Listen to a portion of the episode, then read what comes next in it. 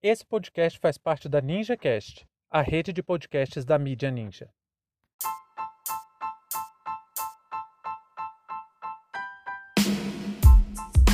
A guerra entre Rússia e Ucrânia, das tensões locais ao conflito global.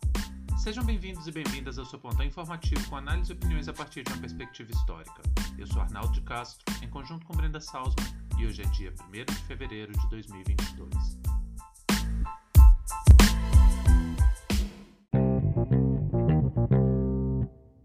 As ameaças americanas contra a Rússia aumentaram na última semana, desde que Moscou intensificou a presença de suas tropas na fronteira com a Ucrânia.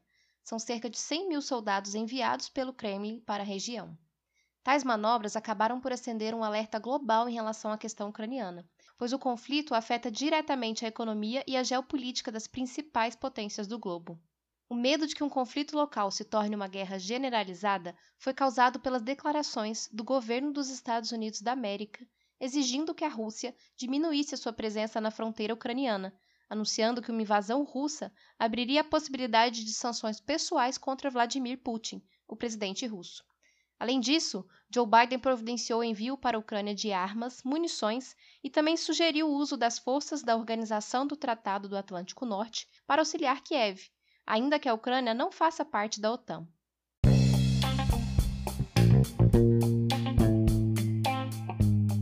Se você curte ouvir os nossos episódios, acompanhe em primeira mão cada novidade. Segue a gente, ative as notificações no Spotify ou no seu player favorito e nos ajude a compartilhar esse conteúdo. O História Oral Podcast é uma produção independente e que só é possível graças ao seu apoio.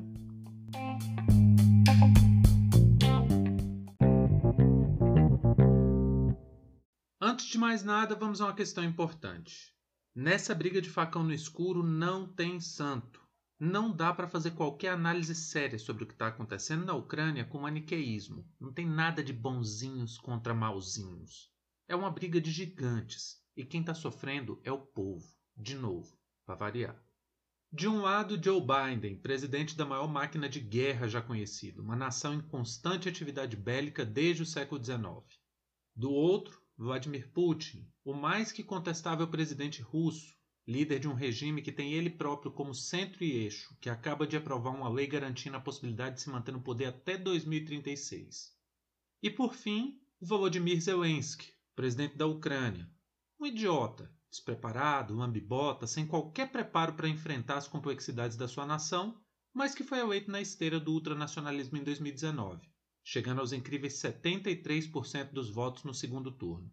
Ele era um comediante de série televisiva e usou sua fama para ganhar votos com um discurso que agradava a extrema-direita ucraniana.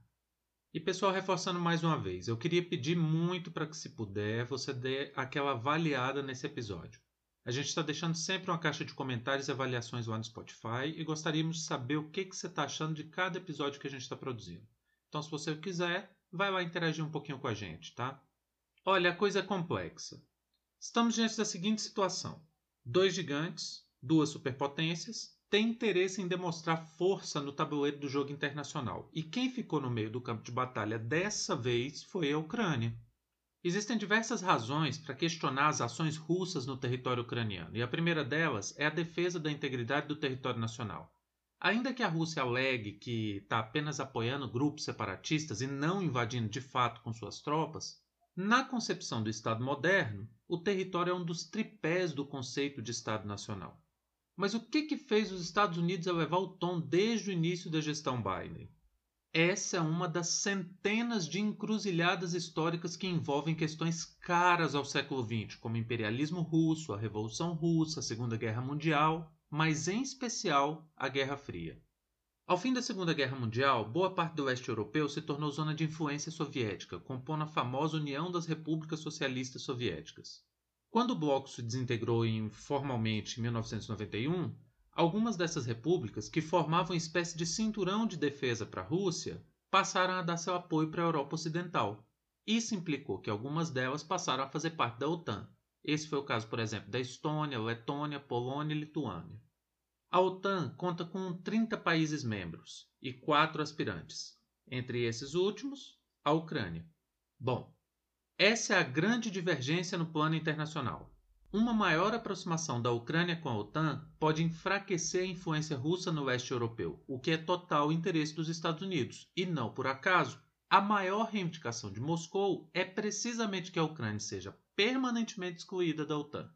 Essa é a principal desculpa para que Putin mantenha apoio aos grupos separatistas na Ucrânia. Vamos lembrar que essa não é uma guerra que vai se iniciar.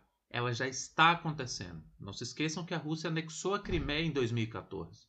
E olha como a coisa é louca. Em 2013, a Rússia acusou os Estados Unidos de patrocinar os protestos que ensejaram o golpe de Estado que tirou o Viktor Yanukovych do poder na Ucrânia. Yanukovych era bastante próximo do Kremlin e tinha uma visão mais pró-Rússia. Daí explodiram os protestos na Ucrânia que ficaram conhecidos como Euromaidan. Esse movimento tinha uma ideologia ultranacionalista e cobrava uma maior aproximação de Kiev com a Europa Ocidental e com os Estados Unidos, e também se posicionasse de maneira mais contundente contra a Rússia. A questão é que existem diversos grupos étnicos na Ucrânia que têm maior proximidade cultural com a Rússia e, inclusive, desejam fazer parte da Rússia. Então, além da influência americana, o Euromaidan representava um perigo para esses grupos étnicos também. Em retaliação, a Rússia deu continuidade ao seu projeto que já estava em disputa de anexar a península da Crimeia, uma região do Mar Negro muito importante para o escoamento de óleo e gás russo. De lá para cá é atividade bélica sem fim, uma guerra que já conta com mais de 13 mil mortos, que arrasta cada vez mais a Ucrânia para a miséria e apavora a estabilidade do centro europeu. A gente não pretende aqui esgotar esse assunto porque é uma questão muito complexa e sim dar um panorama geral do que está acontecendo na Ucrânia. Mas o que podemos afirmar no cenário atual é que a Rússia tenta impor sua influência no leste europeu com o uso da força. Mas não podemos nunca esquecer que o governo de Kiev hoje é ocupado por um fascista, e seu alicerce popular são grupos fascistas e muitas vezes neonazistas. E eu não preciso nem dizer o que, que a Rússia faz com o nazista, né? A maior comemoração nacional russa é o Dia da Vitória, que é o dia em que a Rússia derrotou a Alemanha de Hitler. E o que restou do Euromaidan de 2013 foi exatamente isso: uma extrema-direita com ideologia declaradamente fascista. É muito comum você ver imagens de ucranianos saudando a Segunda SS, por exemplo.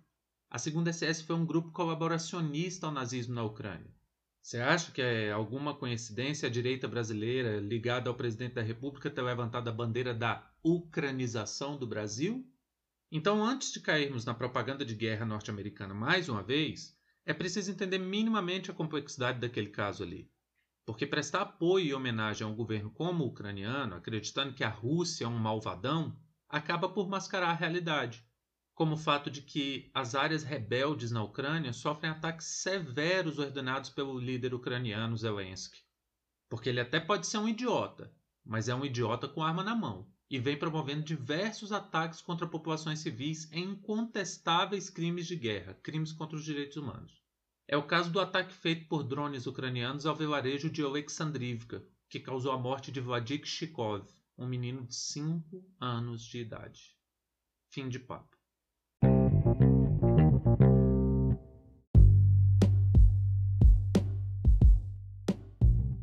O História Oral Podcast é uma produção independente e conta com seu apoio para dar continuidade às nossas atividades.